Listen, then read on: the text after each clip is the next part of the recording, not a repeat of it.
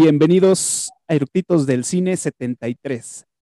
Pues, como ya saben y como les habíamos dicho la semana pasada, pues nos subimos al tren, al tren del mame y estamos con las películas que se están estrenando ahorita en el cine, en cartelera.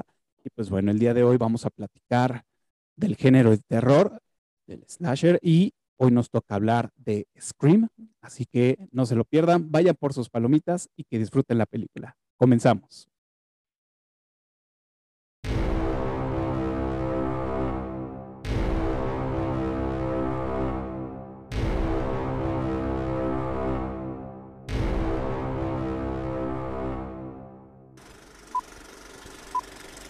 ¿Ya está grabando?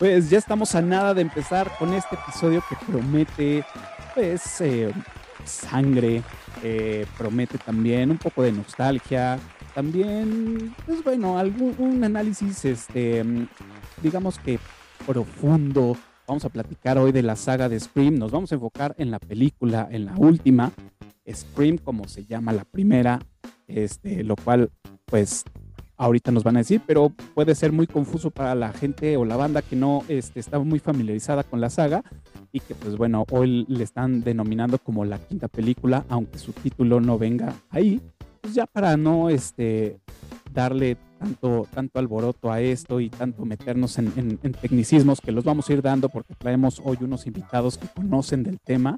Y yo adelantarme con la ficha técnica, pues bueno, creo que ellos lo, lo hacen mejor y más por, por, por ese homenaje que hay en esta película que lo vamos a ver más adelante. Y pues bueno, les voy a dar la bienvenida a los, los invitados de día de hoy que por aquí van a aparecer. Hola, Cafa, hola, muchas gracias por volverme a invitar. Yo soy Andrea de Miedo Mismo. Eh, y bueno, pues, ¿qué puedo decir? Scream es de mis sagas favoritas. Amo profundamente a Wes Craven y todo lo que hace o hacía. Claro. eh, y estoy súper entusiasmada por empezar a platicar sobre esta, esta, última, esta última película. Perfecto, gracias Andrea, bienvenida. Hola, yo soy Beto Navarro, estoy muy feliz de estar aquí con ustedes dos platicando del género del cine. El cine a mí en general me encanta. Soy un gran fan de slasher, creo que cualquier fan del cine que se considere cinéfilo de corazón es fan del género slasher en alguna medida.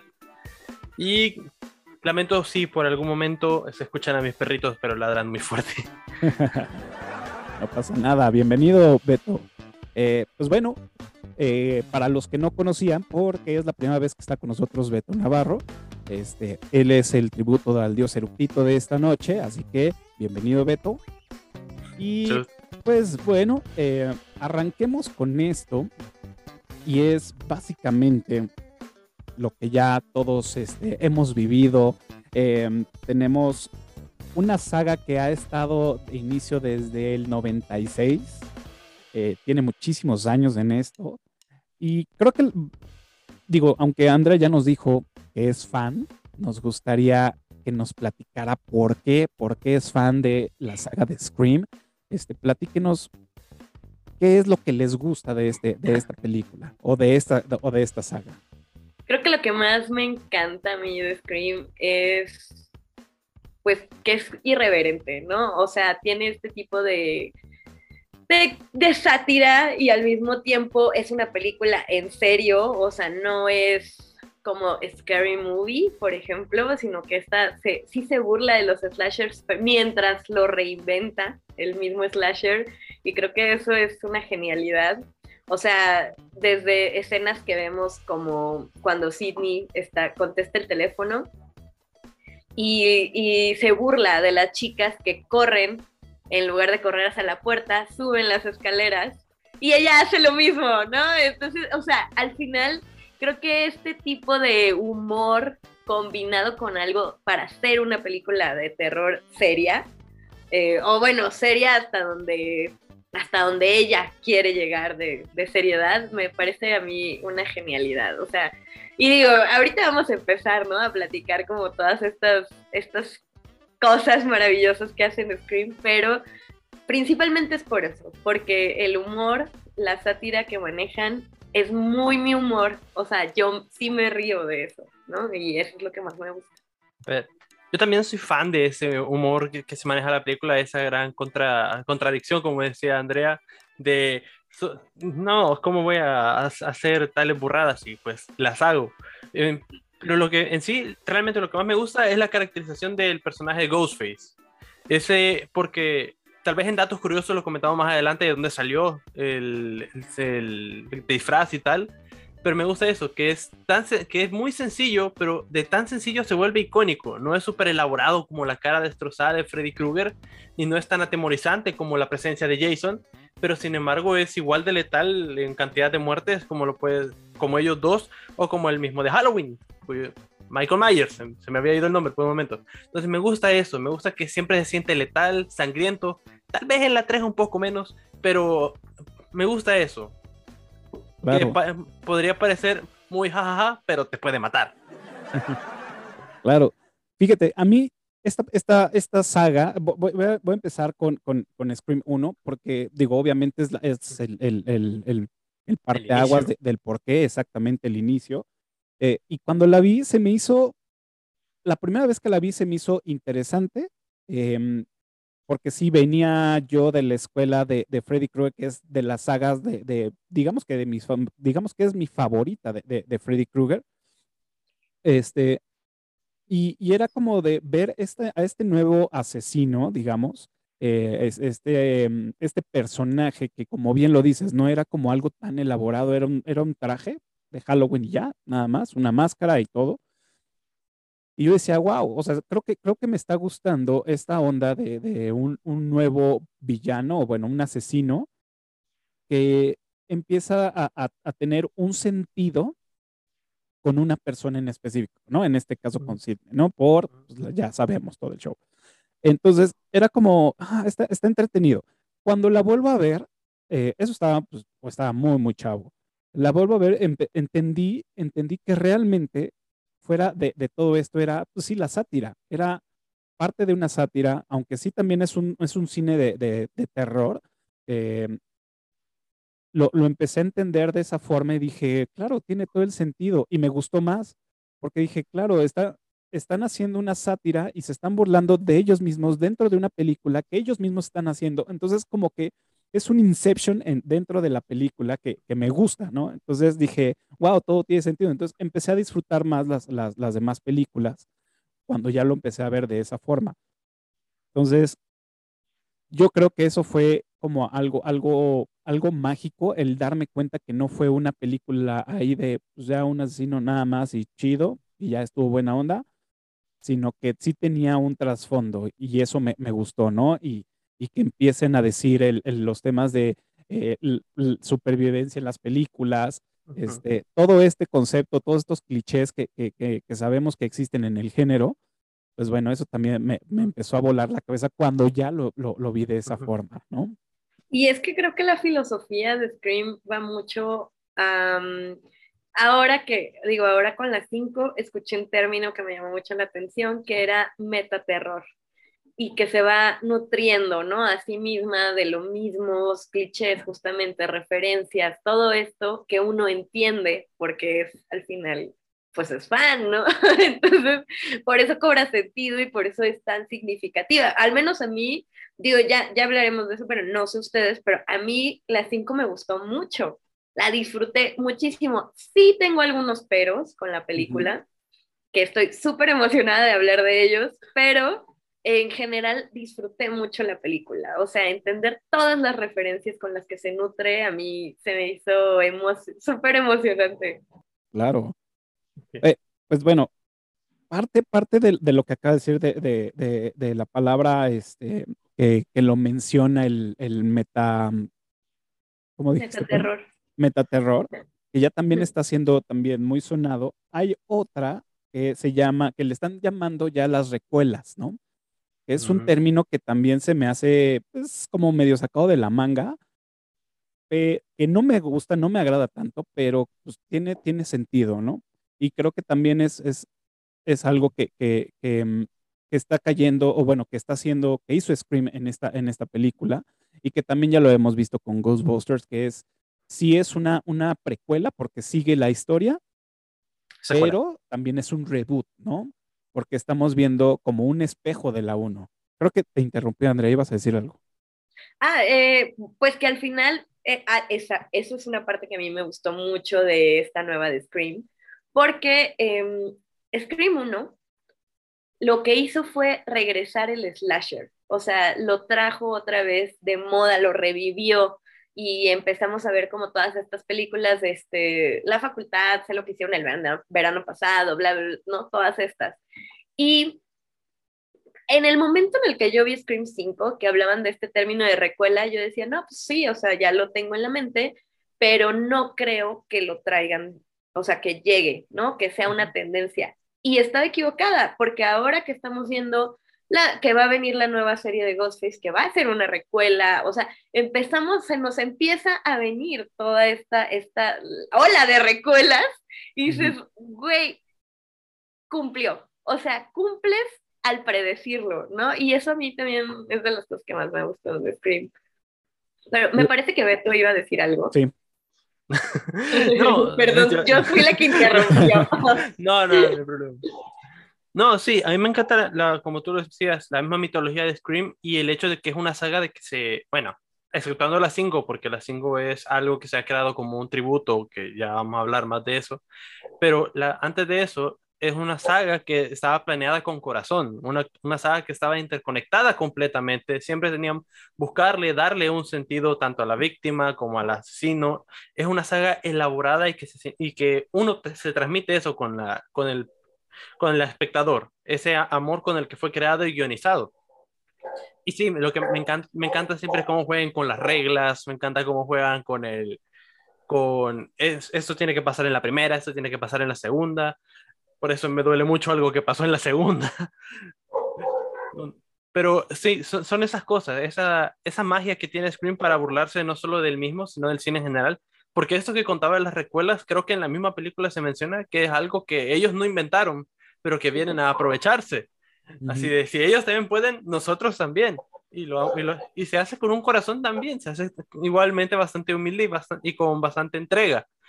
Y siempre manteniendo sus, manteniendo esta vez más que una ampliar la mitología utilizando referencias a otras películas como, lo, como fue en un inicio, burlarse de Halloween, que es la película de la que más se agarró, un poco de Freddy Krueger, cuando un extraño llama, todo eso, esta vez agarra de su propio universo, el universo que había creado hablando de las películas de Stab esta vez, que ahora el centro, el foco de la mente de los criminales esté centrada en el propio universo, me, hizo mucho más interesante y mucho más enriquecedor y algo que sí se puede explotar un poco más a, a secuelas, porque creo que está planeado como trilogía esto. Claro. Fíjense, cuando la fuimos a ver, pues bueno, ya estaba yo, pues eh, la verdad es que iba con unas expectativas muy bajas porque dije, bueno, después de tantos años, em, una quinta película, eh, híjole, me, cuesta un poco de trabajo, aunque la cuarta fue muy buena. Dije, mm, no lo sé, entonces mis expectativas eran bajas.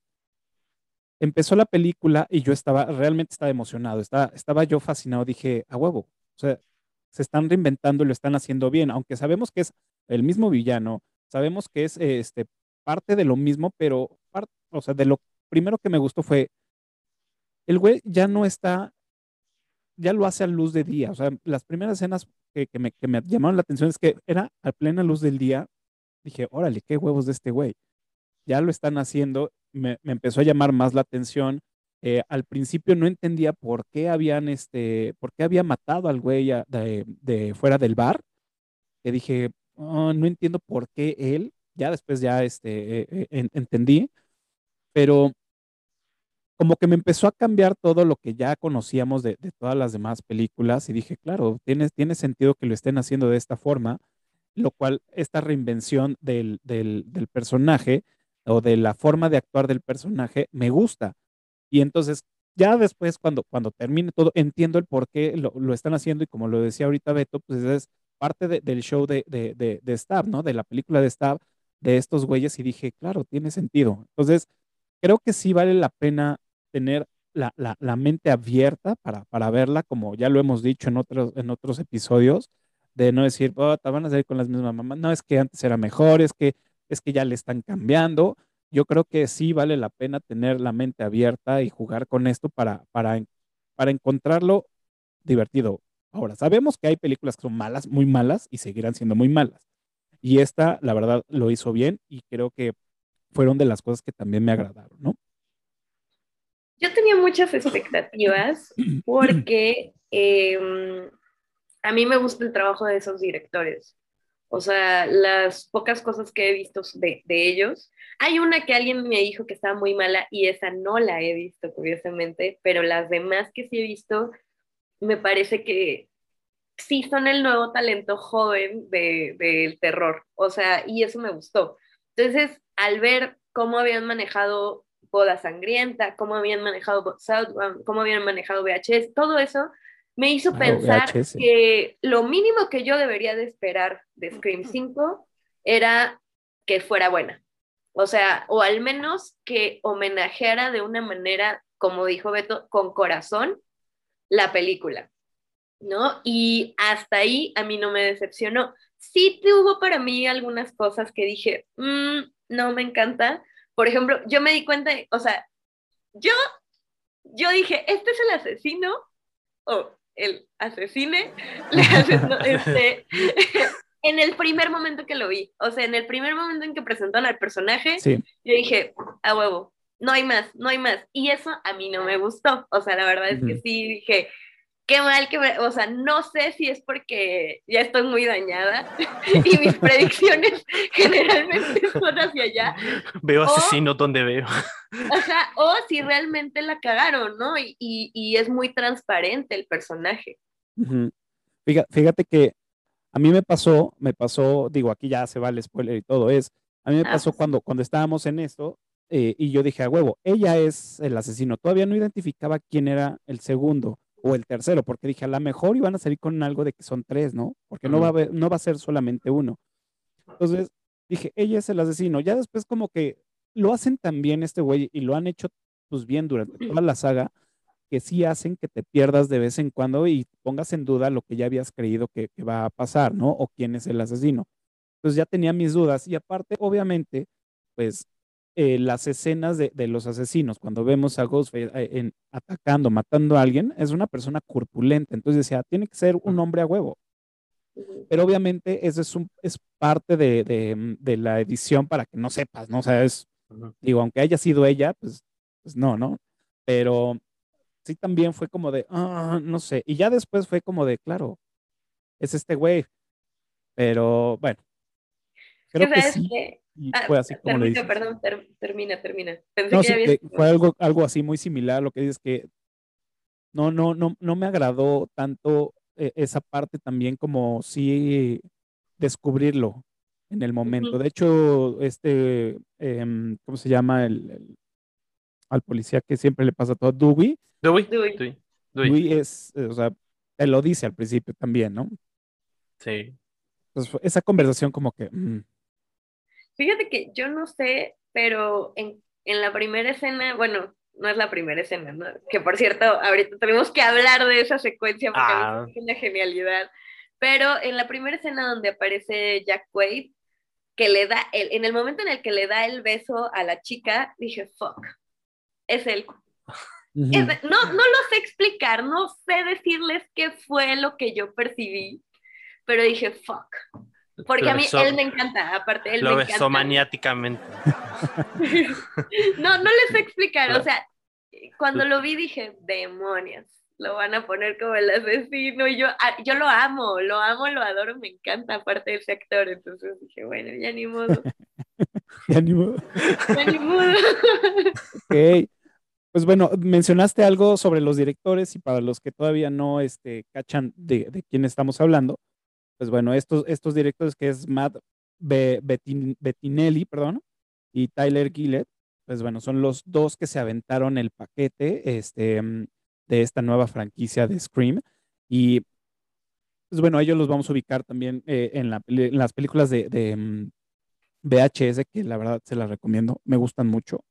Y Southbound también es, es muy buena, Oh, entre que, bueno, ha hecho vas- va- varias películas juntos y también separados han, han tenido ahí su- su- sus arranques. Lo hacen muy bien estos chavos, aparte, eh, como dices, son una muy buena este, joven promesa para, para el cine y que, pues bueno, también hay como un dato curioso, este, mm, querían ellos, eh, bueno, contactaron a esta, mm, a, a Ned Campbell para que hiciera o interpretara, pero ella pues decía no, o sea, ya no lo voy a volver a hacer. Entonces e- ellos le escribieron una carta diciendo, no, es que para nosotros, este Wes Craven era lo máximo, fue nuestra inspiración, bla, bla. Entonces pues, le partieron el corazón y dijo, órale, va, me, rifo y pues al final quedó muy contenta con el trabajo de estos chavos. Entonces, pues bueno, estos directores son, son ellos, eh, este, y el guionista es James Vanderbilt y, y Guy Busick. Ellos, pues bueno, están basados en la historia de Kevin Williamson, que, pues bueno, es el que hizo todas las, las, las anteriores, ¿no? De la 1 hasta la Ujú. 4. Ya la quinta, pues ya no, ya no, ya no participo, ya no supe por qué, pero este, ya no estuvo por allá. Eh, y como haciendo nada más eh, uno para que sepamos ahí em, un poco de, de la historia, Scream 1 fue en el 96, Scream 2 fue en el 97, Scream 3 fue en el 2000, Scream 4 fue en el 2011 y Scream 5, pues bueno, ahorita fue en el 2022, o sea, 11 años eh, de- este, después de la, de la última película. Eh, luego en la 4, pues bueno, pasaron también 11 años de la tercera película, entonces ha, ha tenido como, como sus pausas bastante, este, pues bueno, se han tomado su tiempo, exacto. Que al final creo, o sea, al menos eso es lo que yo creo, ¿no? Em, creo que Scream confronta las generaciones pasadas con las actuales. O sea, ese es su estilo para mí. Y en la 1 podemos verlo todo el tiempo, ¿no? Eh, y, y hasta de una manera simbólica. Este, el, el, el señor que interpreta al director era un ícono de la comedia en Estados Unidos, que me parece que era el, el personaje este de Fonzie, ¿no? De. No, no, no, no, no era Saintville, era Días No, Felices, ¿no? Ajá, eh, que es Happy Fonzie. Days. Ajá, entonces. que sale su eh, chaqueta y todo, bueno, sí me acuerdo. Exacto, y Ah. los co- confronta todo el tiempo a estos adolescentes, ¿no? Y es que la película todo el tiempo está confrontando generaciones, confronta a los slashers de los 80 contra los slashers de los 90.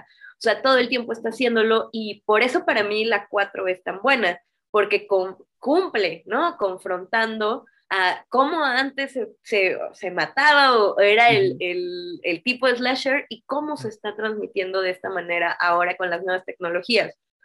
Y 2000, eh, bueno, ahora en esta última, la de 5, la 5, creo que cumple con, también con ese propósito de confrontar, pero también tiene esta parte muy de, mm, ¿cómo decirlo?, de, de intentar, a- a- o sea, te pone a los personajes intentando compaginar entre ellos para un fin, ¿no? Que sería los originales tratando de ayudar, no confrontando, sino ayudando a los nuevos personajes. Y eso a mí me encantó, o sea, se me hace muy interesante y por eso también me gusta que, que sigue siendo leal a sí misma.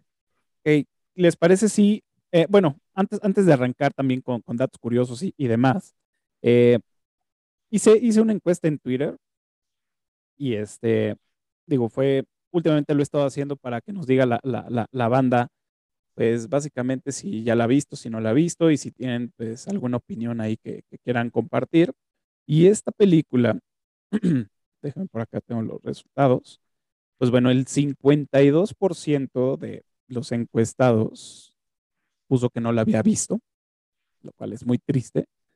El 26% le encantó, al 13% le dio X esta película y el 9% exige que le regresen su dinero. Entonces, Qué detalles. Ahí yo tengo una pregunta. ¿Ese 9% era fan? seguramente no. No, no, no lo sé porque es, es anónima. Y uno, uno de los comentarios más, más sobresalientes fue de, este, comenta el crítico crítico, y es una entretenida película que da lo que promete, muertes violentas, sangre y cuchillazos a diestra y siniestra. ¿Qué tiene, de, tiene sus agujeros de, tiene sus agujeros de guion y sus cosas malas? Pues sí, no lo negaré. La cosa es que lo importante es entender que cumple lo que cumple con creces, así que aprobada, he dicho. Muy de acuerdo. ¿De acuerdo? Totalmente de acuerdo con, con lo que menciona.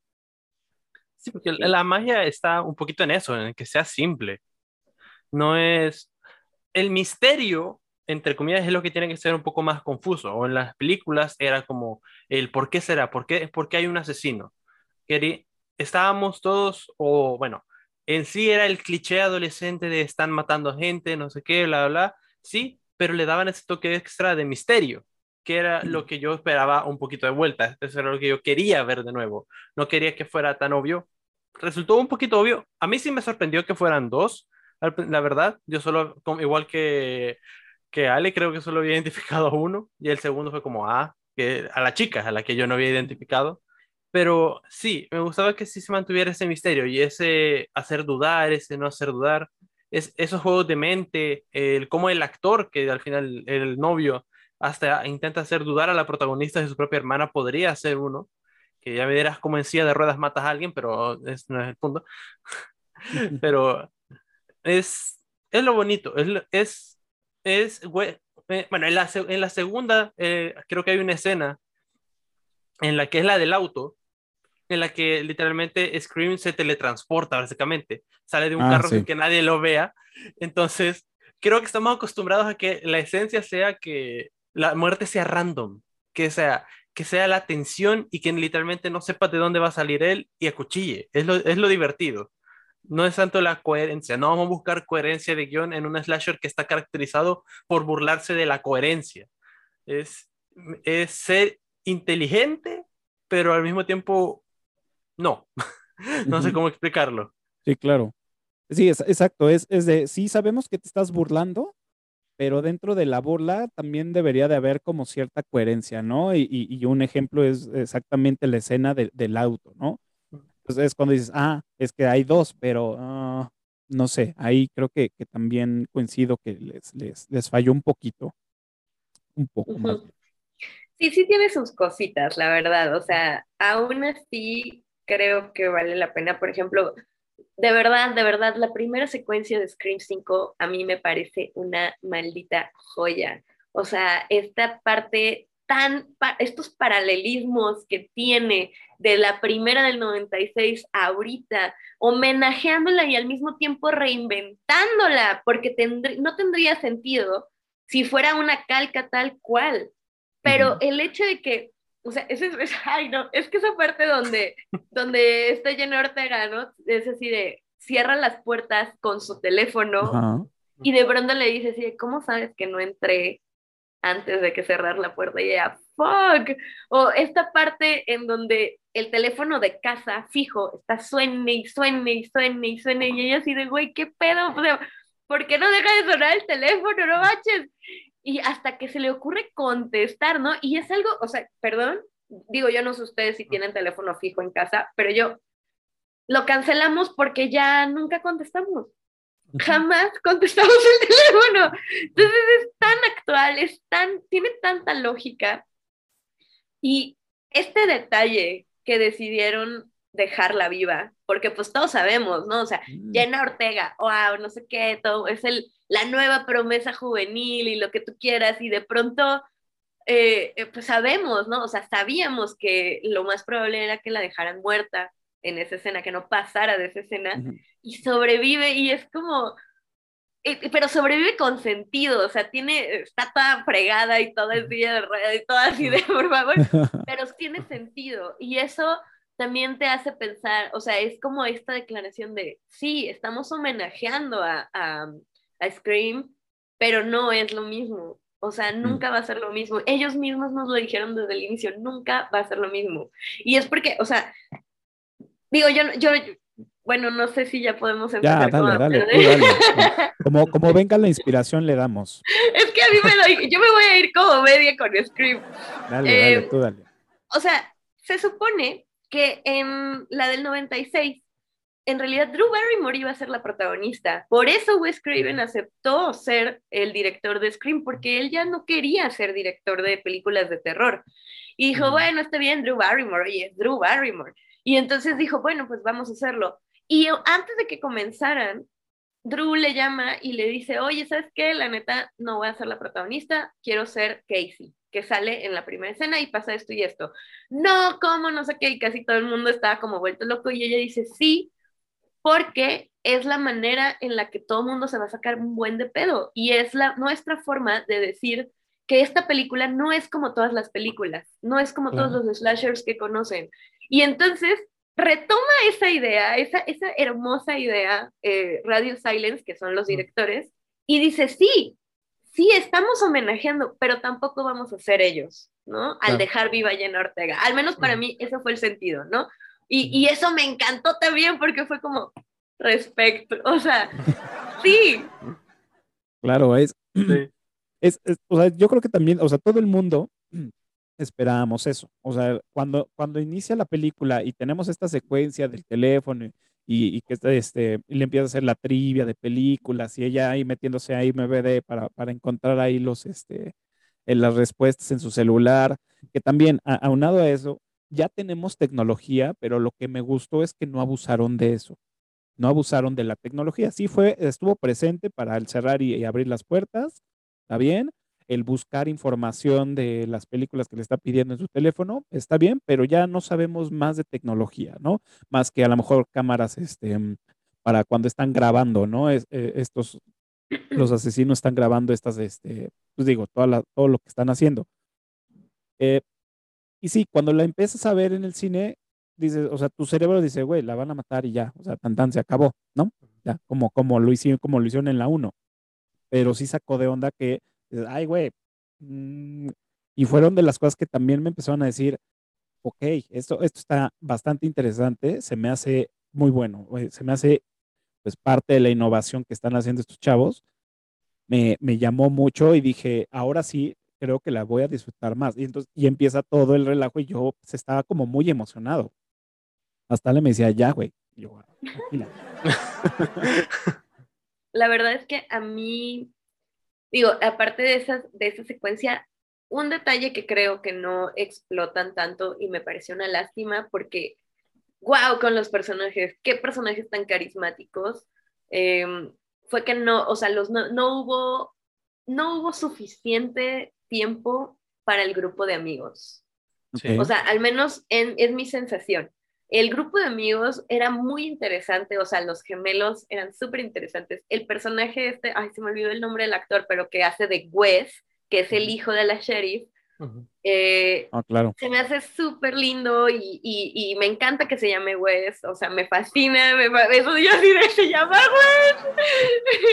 Eh, y, y, siento que, que faltó este tiempo, ¿no? O sea, porque al final, pues trata de pasar la batuta, ¿no? Trata de pasar de la generación que, con la que crecimos, que es Sidney, bueno, este, que es Gale. Campbell, Courtney y, y, bueno, todos e- ellos que, que empiezan de la 1 y los amamos, estamos súper encariñados con ellos y ellos el trabajo que tenían era pasar la batuta a estos nuevos personajes que eran muy buenos personajes y no hubo suficiente tiempo para que nos encariñáramos con ellos.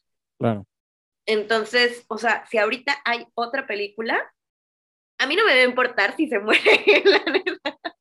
O no- sea, no y, un y la chica, ¿no? La, la equivalente de Randy, pues igual y ella sí, pero fuera de eso a mí no me va a importar si mueren. Entonces, Mm. Creo que eso es también es un, uno de los defectos que tiene esta nueva película. Claro, fíjate, no, no, no lo había pensado así como, como lo dices, y sí, cierto, les faltó, les faltó como eh, hacernos más, em, pues sí, encariñarnos con los personajes, porque como bien lo dices, ya, pues se mueren, pues chido, ya. O sea, no, no, no, no trasciende, vamos, ¿no? No Y de hecho, el personaje que hace de, de, de Wes, que este chavo que sale este, en una serie de, Eh, The Way. ándale, en esa, en esa serie, este, él parte, parte de las cosas interesantes que tiene esta película son los guiños a muchas películas de terror que también las mencionan y que también hacen este, referencia a Halloween también. Em, eh, parte de esta, en la secuencia de este chavo que lo vemos en su casa que se está bañando, pues bueno, nos recuerda muchísimo a la secuencia de, de Psicosis, ¿no? Que es una mujer rubia en la regadera donde la matan, pues este es un chavo rubio, se está, matando, se está, pero ahí nos quitan el cliché de que lo van a matar, ¿no? Entonces, ah, ok. Y ahí entramos a los otros clichés que, que no nos los hacen, que es cuando cierras una puerta o abres una puerta, ahí va a estar el asesino, ¿no? Y nos lo hacen tres veces seguidas. Y dices, ya, güey, por favor, que y, salga. y- y- y yo me quejé, pinche refrigerador, ¿qué, qué tanto busca? Me decía yo. Y entonces eso, Porque eso también está padre, porque pues Sí. bueno, te está quitando los clichés. Sí, sí. Sí, y crea otros, ¿no? O sea, al Ujú. final de cuentas. Y eso, está, eso me gusta, o sea, lo, lo valoro, me gusta, me, lo disfruté muchísimo. Bueno, hay, ahorita que mencionas lo de esa secuencia, hay un detalle que no me gusta. Es una estupidez, es una tontería, pero no me gustó, no me gustó. Que fue el pretexto que usan para que su mamá, bueno, la Sheriff Judy, Ujú. salga de la casa. Dije, ¿qué estupidez es esa? Y, y para los que no sepan, les voy a contar de que- cómo va la secuencia. Eh, todos estamos acostumbrados al delivery. Pedimos algo por teléfono por internet y nos llega a nuestra casa. Y entonces la sheriff Judy pide su, eh, le dice, está llamando y está pidiendo una orden de sushi, ¿no? Para la cena. Y su hijo le dice, oye, este, pues, ¿por qué no lo traen? ¿No? O sea, pues, ¿por qué no lo pediste en delivery para que lo trajeran? Y ella le dice, pues porque cuando llegue va a llegar todo remojado y a ti no te gusta. Hasta ahí todo bien. Porque Pero yo soy entonces, así. Si ella se Ajá, va ajá. a recogerlo y lo regresa, es como, no va a estar igual de empapado y húmedo, o sea, dude, what? Ajá. Y yo sé que es una tontería, lo sé, lo sé, lo sé, pero eso no me La gustó nada. justificación, la justificación no está, no está cool. Ajá. Me molestó. Ajá. Sí, yo también soy así, ¿eh? Yo es de, hay ciertas cosas que no piden delivery porque llegan hechas mierda. O Ujú. sea, Casa Toño es un claro ejemplo. Lo, lo, lo he pedido y este, y pues sí llegan todas aguadas, todo, todo feo, ¿no? O, o McDonald's, todas las papas también, ¿no? Ah, Ese son los, son los lugares que prefiero mejor ir y comerlo en el lugar y no pedirlo para llevar porque... Eso tiene sentido. Ajá. Ok. Sí, eso sí tiene mucho más sentido. Y bueno, yo creo que, o sea, siendo justos, ok, no me gustó eso, pero la muerte de Wes es excelente. O sea, muy Ghostface, muy a la onda de Ghostface y es súper incómoda, súper de... sí. Y, y- y- y eso también hay que valorarlo, ¿no? Al final de cuentas. Sí, no, son, son de estas a, a plena luz del día que uf, me, me, me gustó mucho, me gustó mucho. Muy bien, tienen, este, pues, no sé si, si quieran este, arrancar con algunos datos curiosos que tengan por ahí. Sí, pero y creo que es mejor que le dé la palabra a Beto porque va a decir, oye, me invitaron y esta niña no me deja hablar. No, no, no, no hay problema. Primero No, tú, Beto, primero tú. A ver.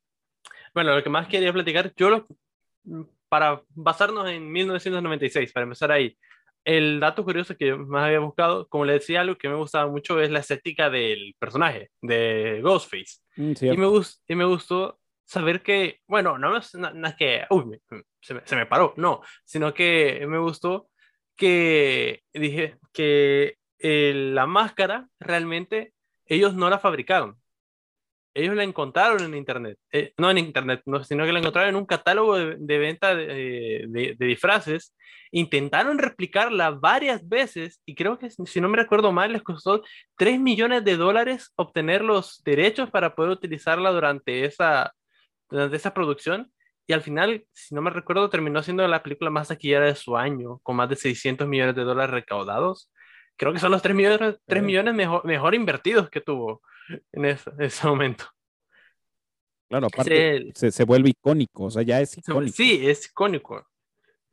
Pero es que ellos mismos le decían, no logramos encontrar algo tan perfecto como- esto.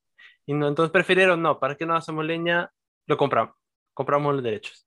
Fíjate que eh, esa no me la sabía pero yo ahora sí que digo, no es por, por, crear polémica, yo tenía otros datos. este, ah.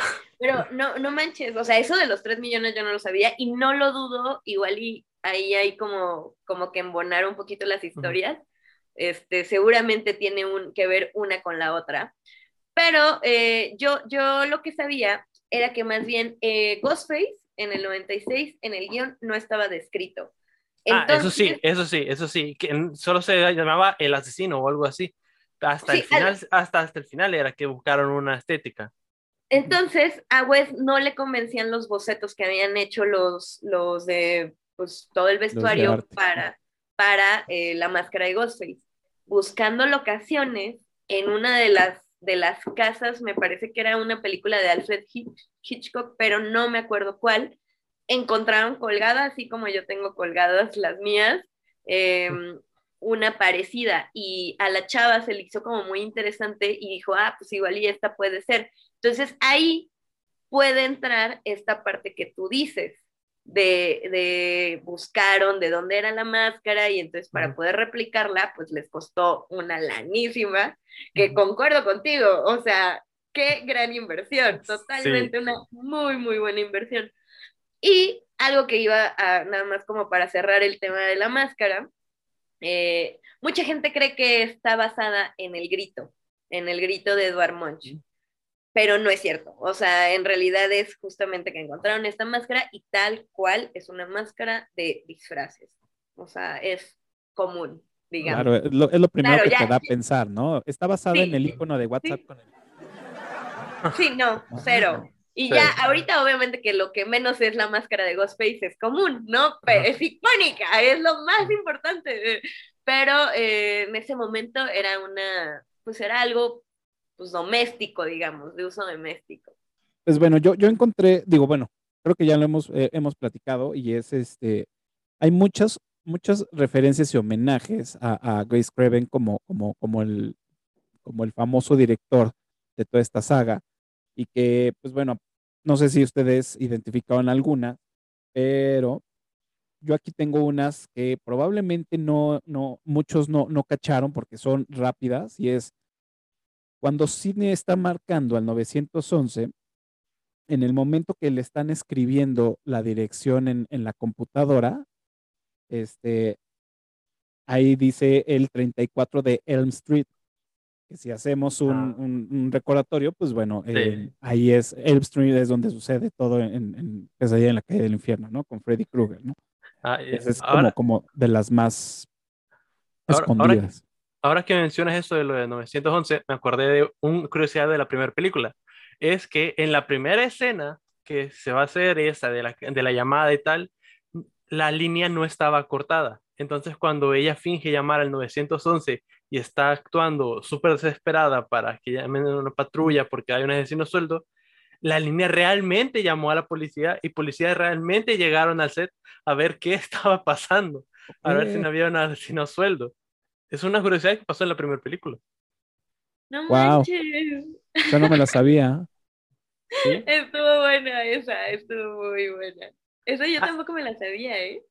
Y otra, esta, esta no sé si es, esa fue, si fue una sátira a propósito o no, pero después de la salida de Scream, los identificadores de voz eran algo que aunque eran de época, era algo súper caro y que la gente no, no solía tener en casa después de la, después de la salida de la primera de Scream, se disparó la, venta en Estados Unidos de identificadores de llamadas por el miedo que había causado esta película.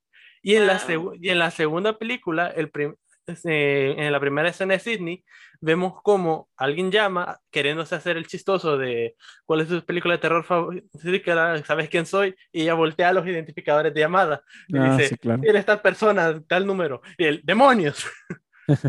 no sé si para mí fue una referencia a lo que lograron hacer con ese producto. Sí, no, son, son, cosas que se tienen, digo, las mismas películas te, lo van evolucionando, ¿no? Y te van generando ideas, ¿no? Por decir, seguramente se dispararon también los, los modificadores de voces y como bien lo dices, también los identificadores, ¿no? Yo, yo recuerdo que en, esos, en esos ayeres Telmex te, te, te daba, te vendía como el identificador pero pues no, obviamente no tenías no, para ponerle, asignarle nombres, nada más eran los números. Entonces, pues, te los tenías que saber de memoria.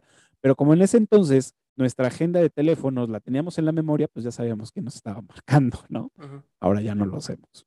Ahora ni de broma. Yo Ahora no ya contesto no. números desconocidos, la neta. O sea, si veo desconocido, no contesto, Ajá. me vale. No, Yo, a menos que no tenga va- nada que me- hacer y que tenga chance, llego a contestar, pero si no, tampoco, ¿eh? No, No. yo para nada, o sea, para en mi mente yo digo, si es urgente me van a mandar mensajes, soy fulano o fulana y necesito hablar contigo por X, en mi mente, porque muchos es así de, güey, te estuve marcando y yo, mándame en WhatsApp.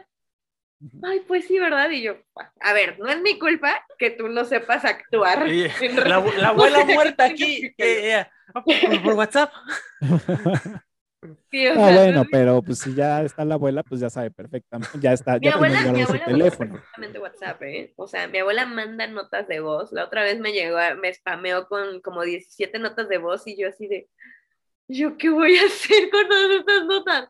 Sí, mi abuela usa perfectamente WhatsApp. Es una buena solución que tiene el WhatsApp y en, y en todas estas aplicaciones para el dictado y, bueno, más las notas de voz, porque sí, porque luego no quieres.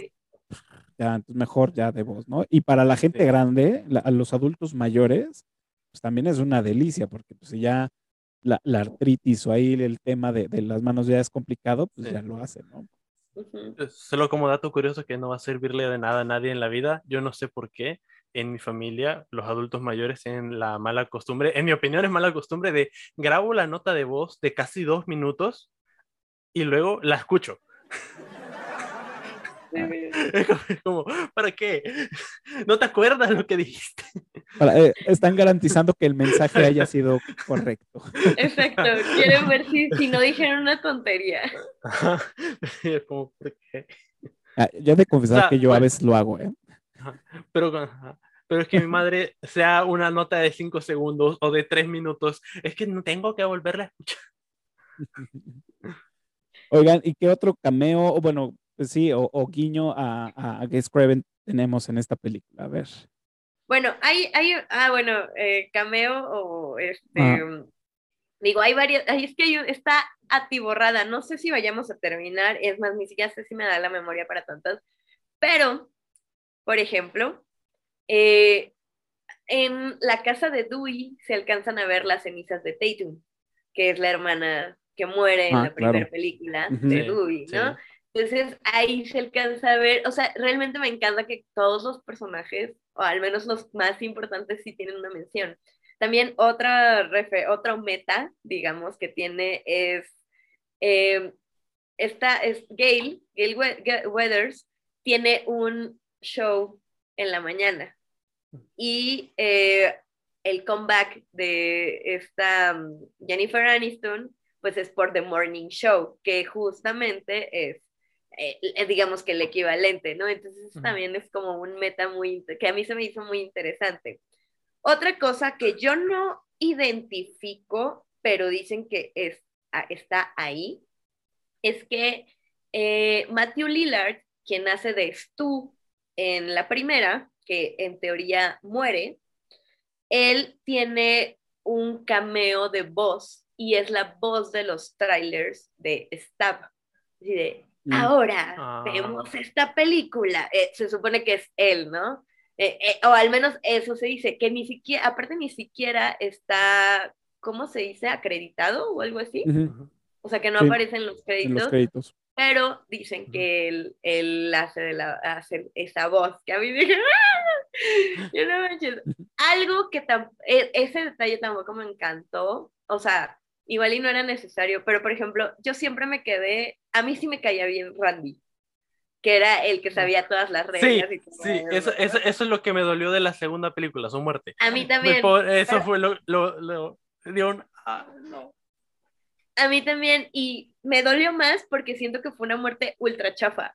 O sea, la neta, ¿verdad? ¿no sintieron eso ustedes? O sea, fue como, ni, número uno, ni la vi, número dos, o sea, ni, ni tiempo le dio al pedo de, de, de defenderse, y número tres, ni vimos el cuerpo al final, nada más vimos No, como el la cuerpo sí. piernita. No, la, o sea, la piernita, pero no se ve así como el chido, pues, ¿no? O sea, por ejemplo, retomando como esta parte a Tatum, cuando la, cuando la, la atro- pe- no sé cómo decirlo, pero la aplastan la, La, la, la, la cuelgan. Con el Exacto, garage. ajá, la, la, la coche, en la cochera, pues vemos, ¿no? Vemos cómo sucede y vemos como el cuerpo así de.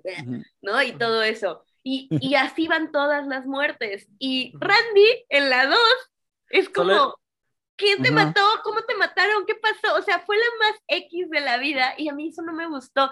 Siempre me quedé con esa sensación de, güey, me la deben, me la deben. y yo esperaba algo en las 5 y pues bueno, digo, aprecio mucho que haya salido la hermana de Randy y, Ay, el, y que, que ella... el homenaje final- que tienen ahí. Ajá, ¿no? Y que sus sobrinos, o al menos uno de sus, una de sus sobrinas, este, tenga, ¿no? El, el- la batuta tal cual, porque ella sabe las reglas, conoce todo, tiene un carisma espectacular, es hermosa. Entonces, eh, lo agradezco, pero sí, sí, sí me quedé con las ganas de algo de Randy, la verdad. Sí, sí, Un faltó ahí. más. Y, y, y más porque él era como pues, el que siempre sabía todo, ¿no? Y era como el, Ah. pues, no sé, sí voz era un buen personaje. Es que Randy era nosotros, Pues, nosotros Claro, somos Randy. claro, totalmente. Sí, entonces yo creo que por eso también existe como esta, este cariño especial, que he oído mucha gente que dice que odian a Randy y les caga Randy, y yo sí, Ah, porque no eres él, ah. por eso. Exacto. Estás, chavo, no, has- no has visto suficiente cine. Ajá. Te falta barrio, pa. Sí, sí.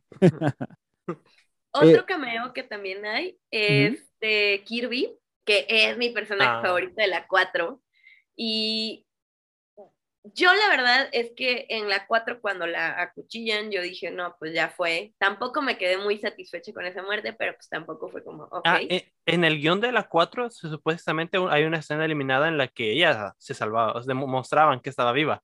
Es una Exacto. escena eliminada porque estaba en el guion, pero sí se salvaba.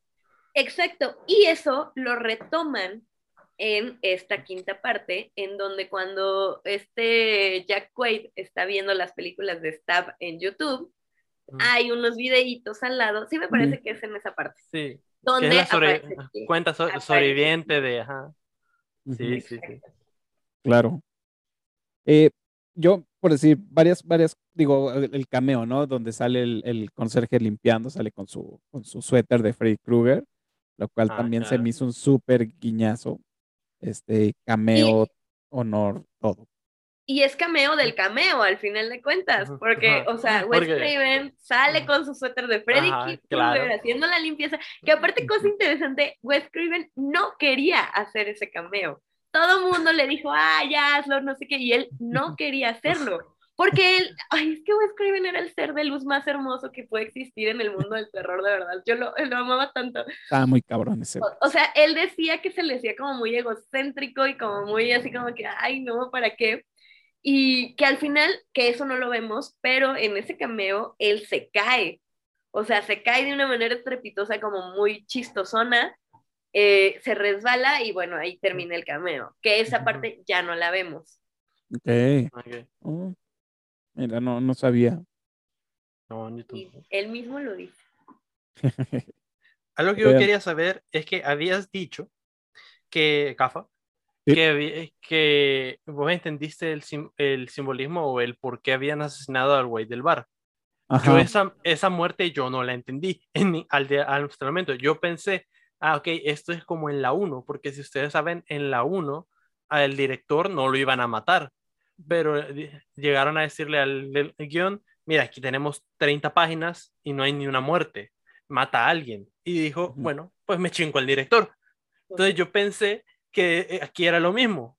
Tenemos, ne- necesitamos tiempo antes de que empiecen a matar a los adolescentes, pero necesitamos que, que haya asesinatos. ¿A quién me chingo? Pues creo a este personaje. Yo creí que era, Ujú. un, tri- era algo así, pero no sé si podrías explicarme. Mira, yo, yo como lo entendí es de la siguiente forma. O sea, aunque no, no, no es, mm, no está escrito tal cual en- dentro de la película que digas, ah, a huevo, es, más bien es como que empecé a hacer los hilos y es todos los personajes o toda esta nueva generación de chavos eh, que, que- que ubicamos en la película, todos son familiares directos de la 1. o tienen Sí. que ver algo con la 1. E incluso este güey que matan en el bar, afuera, él es sobrino o primo de uno de los asesinos de la 1, que sería no Billy, el otro. Es tú. Es tú. Es tú, ajá, ándale, el de 13 fantasmas. Qué buena película. Este, según, según lo que recuerdo que había leído, era primo o sobrino de él y por lo que entiendo, por eso también lo matan, porque también tiene la relación en, en- Ah, en- que todos los, digamos, entre las, los originales, digamos, de las primeras películas.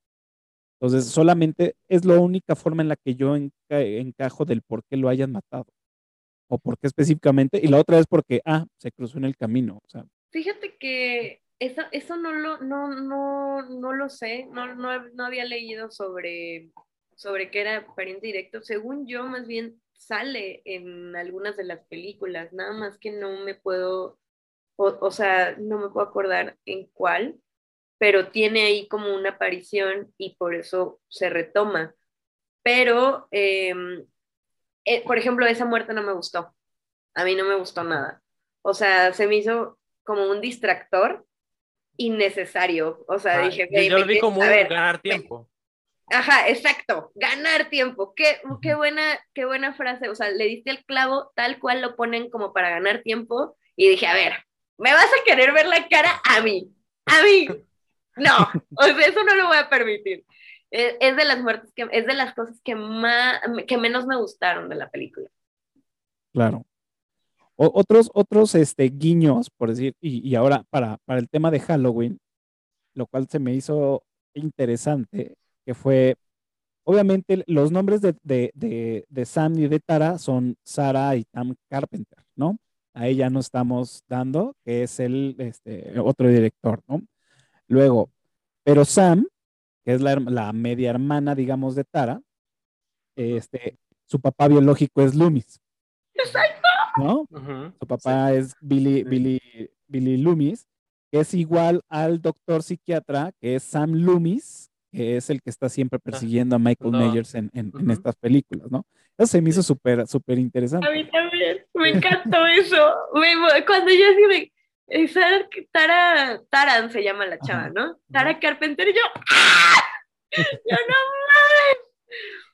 Sigue, sigue el legado, al final de cuentas sigue el legado, eso es maravilloso.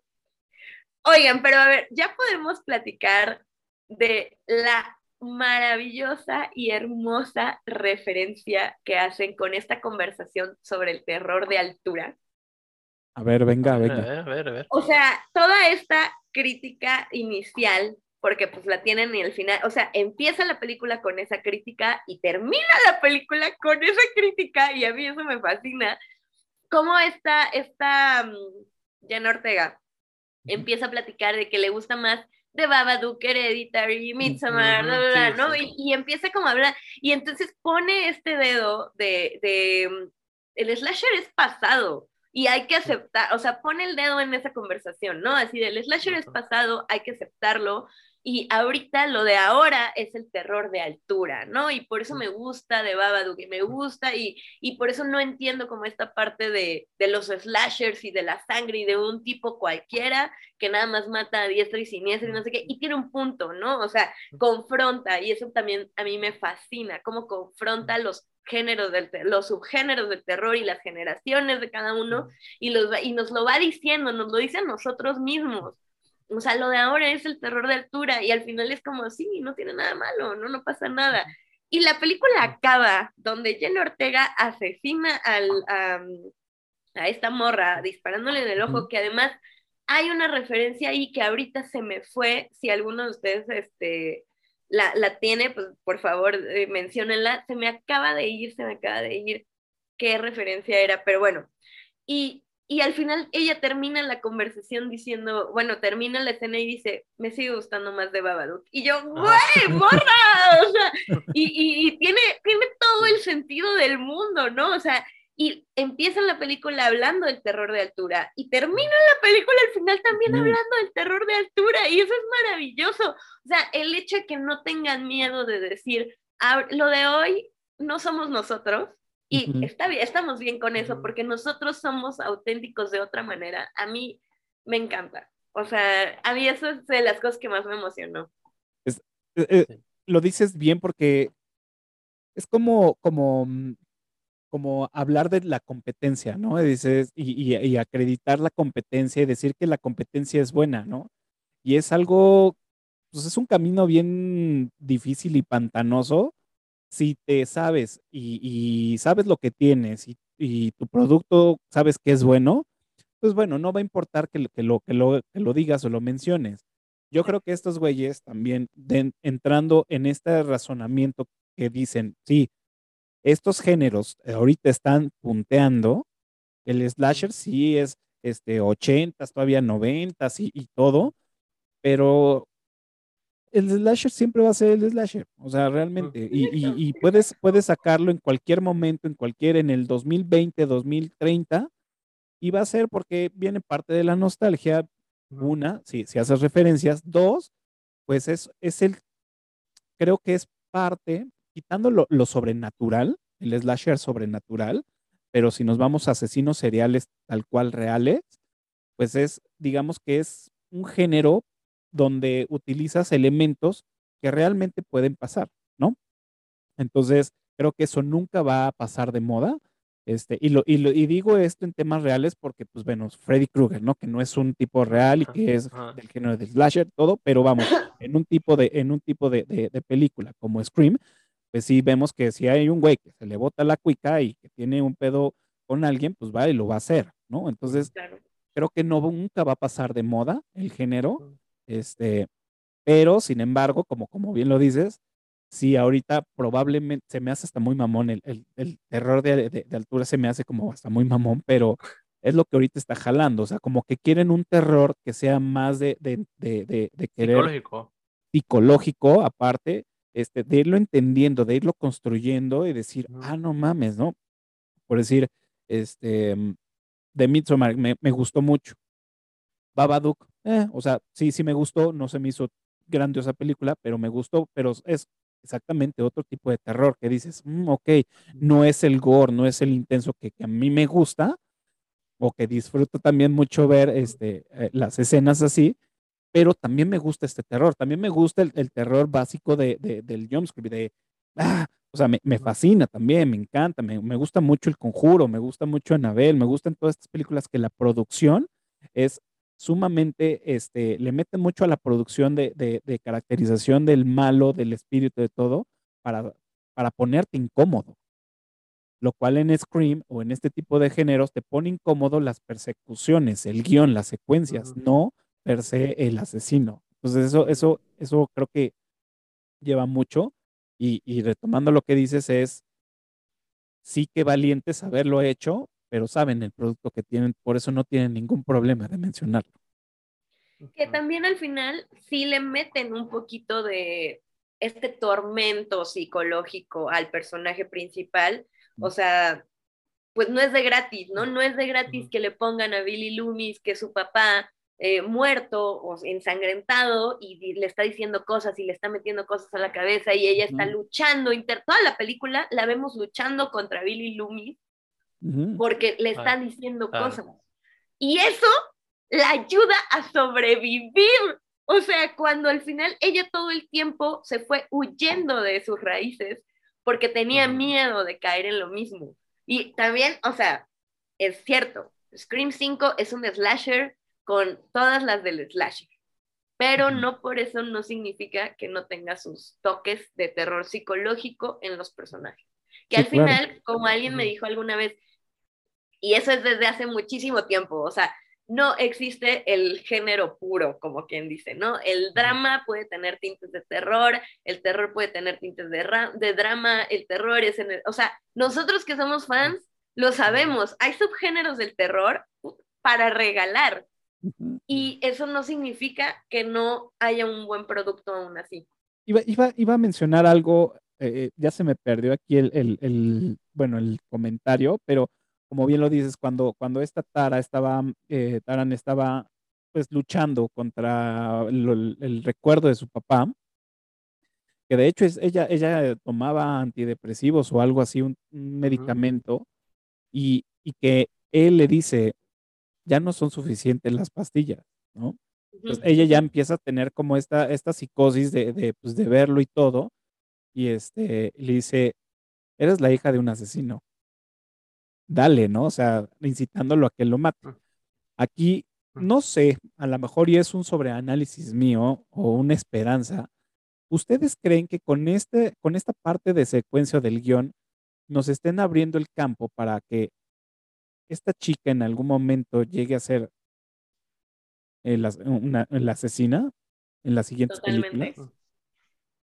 Yo creo que totalmente, o sea, dependiendo de la decisión que se tome, pero sí nos podría estar abriendo el campo porque cuando se especulaba sobre Scream 5 hablaban de que Sidney, de que Sidney iba a ser la asesina. Y, y creo que esa, esa, mm, este tipo de declaraciones, de rumores, los lanzan a veces al aire para que la gente opine exactamente, para ellos saber hacia dónde dirigirse, izquierda, derecha, enfrente, atrás, lo que sea. Entonces, a mí, a mí, a mí, se me hizo una tonta. Dije, ay, sí, Sidney, o sea, no tiene sentido que Sidney sea la asesina. No tiene sentido. O sea, hay cuatro malditas películas y ninguna sienta bases para eso. Pero aquí sí. O sea, en Scream 5, si me dices, Tara se volvió asesina en dos películas más, te lo creo, te la compro. Tiene todo el sentido del mundo. La morra toma antipsicóticos porque todo el tiempo se está atormentando a sí misma de lo mismo, ¿no? Que a mí no me gustaría, pero sí creo que, que puede ir por ahí. Yo tal vez por la frase final esa de no te metas con la hija de un asesino serial, podría ser. Yo me la creería que pudieran querer llevarlo por ahí.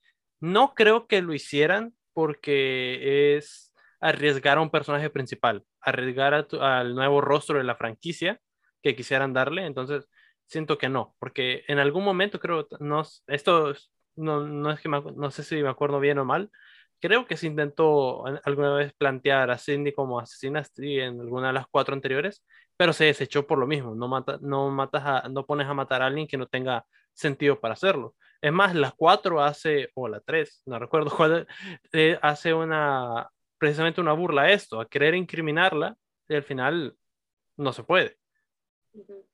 Yo, yo les voy a decir algo. Yo, a mí me gustaría, y nada más es por puro morbo, ¿eh? Y es, a mí me gustaría que Sidney fuera un, asesina en, una película. O sea, cuando, cuando escuché y cuando empecé a ver de que ya estaba esta película por, por estrenarse, que bueno, que ya se estaba grabando y que todo, dije, a huevo, puta, me, me encantaría que Sidney fuera la asesina. Que en esta tomara el papel de asesina por algún pedo con alguien, ¿no? Pues me, me, me encantaría.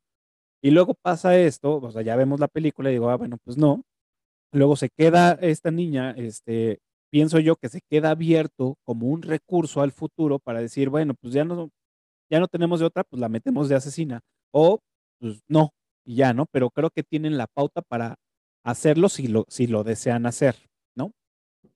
Y por ahí también me queda la otra, es decir, bueno, si a ella la meten, pues también a, a, esta, a, a Sidney, pues también la podrían llegar a meter ahí o sea, me da pura curiosidad, no creo que suceda, pero me da mucha curiosidad de saber cómo podrían arreglar la historia para que sucediera de esa forma.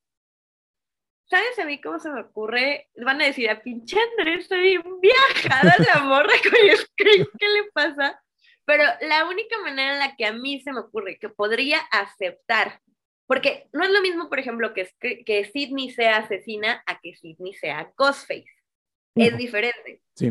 Y la única manera en la que yo podría aceptar al menos esto sería en una trama en donde Sidney se obliga a sí misma a disfrazarse de Ghostface y pareciera que es la asesina detrás de la máscara porque está intentando eh, confrontar y tratar de descubrir de una manera quiénes son los verdaderos Ghostface, ¿no? Como lo hizo, ¿no? Creo que en la 2 o en la 3, ¿no? También se pone el, eh. el traje. Sí, se lo pone, ah. pero no asesina a nadie. bueno, a los asesinos nada más que. Claro.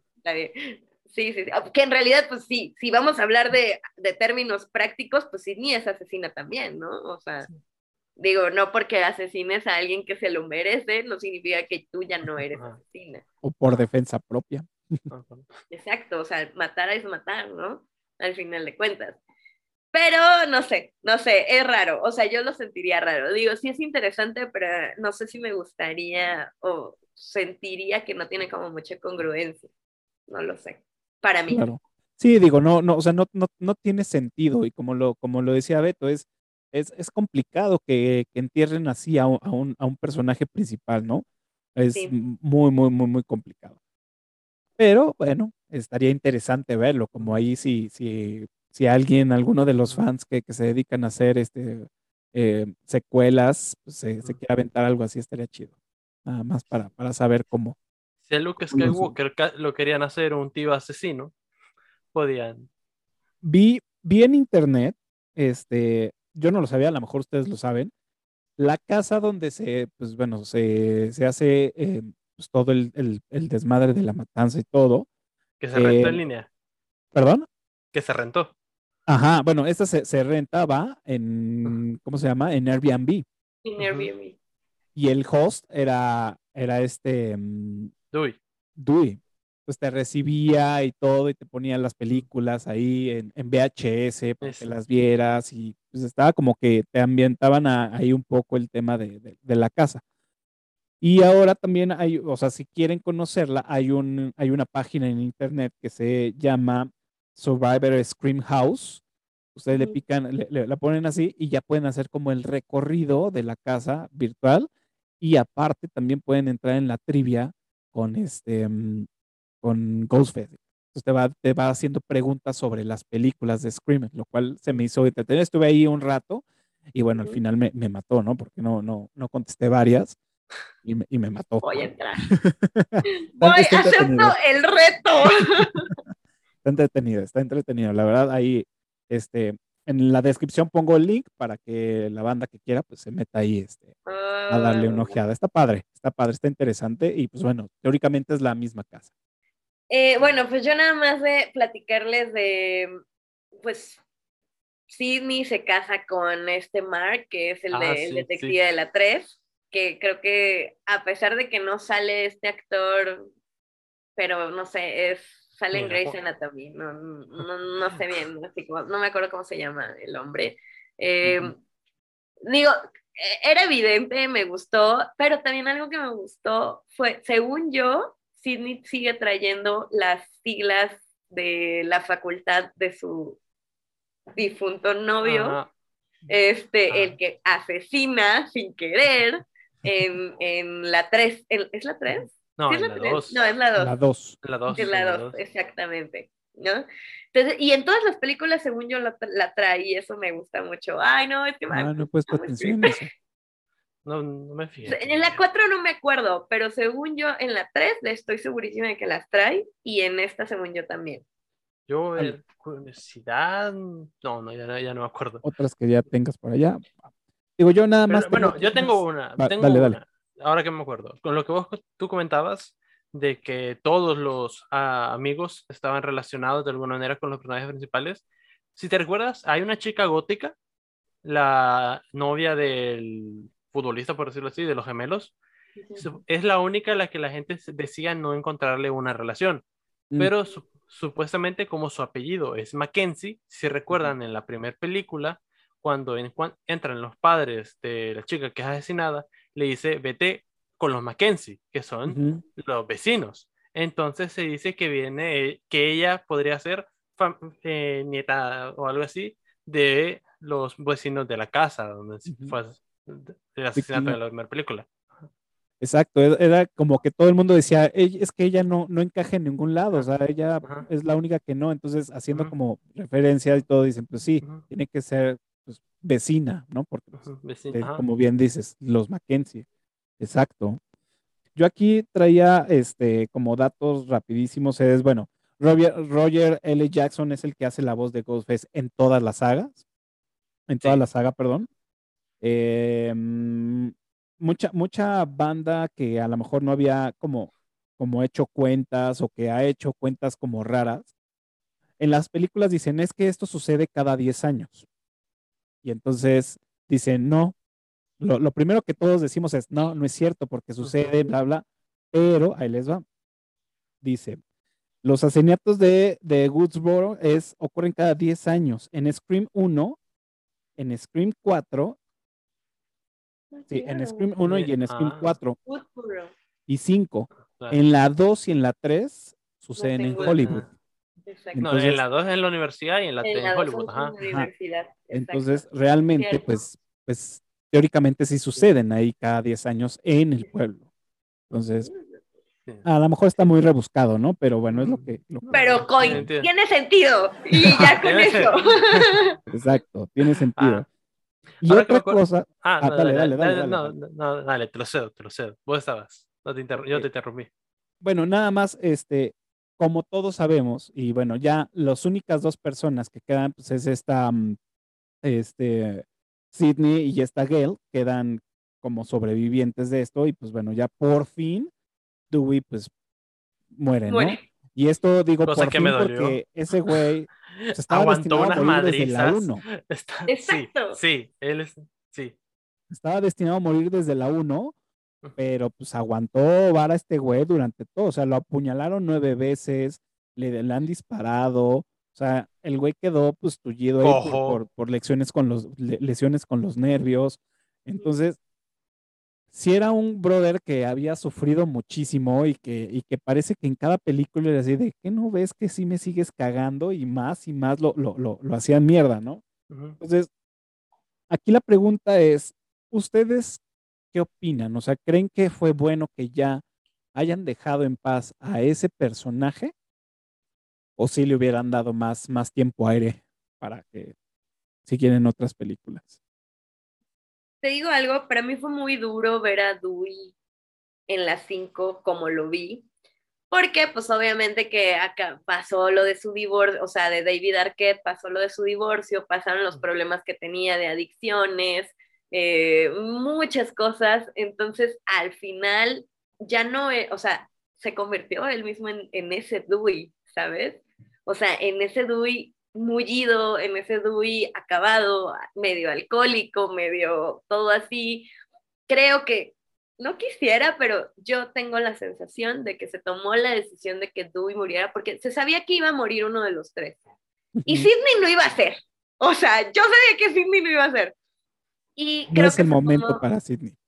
Ajá, no era todavía el momento para Sidney. Y siento que se tomó la decisión de Dewey, porque aparte también sí se siente la tensión en las escenas de entre Gail, bueno, entre Courtney Cox y, David Arquette. O sea, se siente la tensión así de, uy, digo, qué bueno, qué chido que puedan trabajar juntos a medida de lo que se pueda, pero se siente. Y siento que, pues como Dewey era el eslabón, o bueno, David Arquette era el eslabón más débil, tanto en la película como, o sea, en cuanto a, a popularidad, pues se Ah. tomó esa decisión.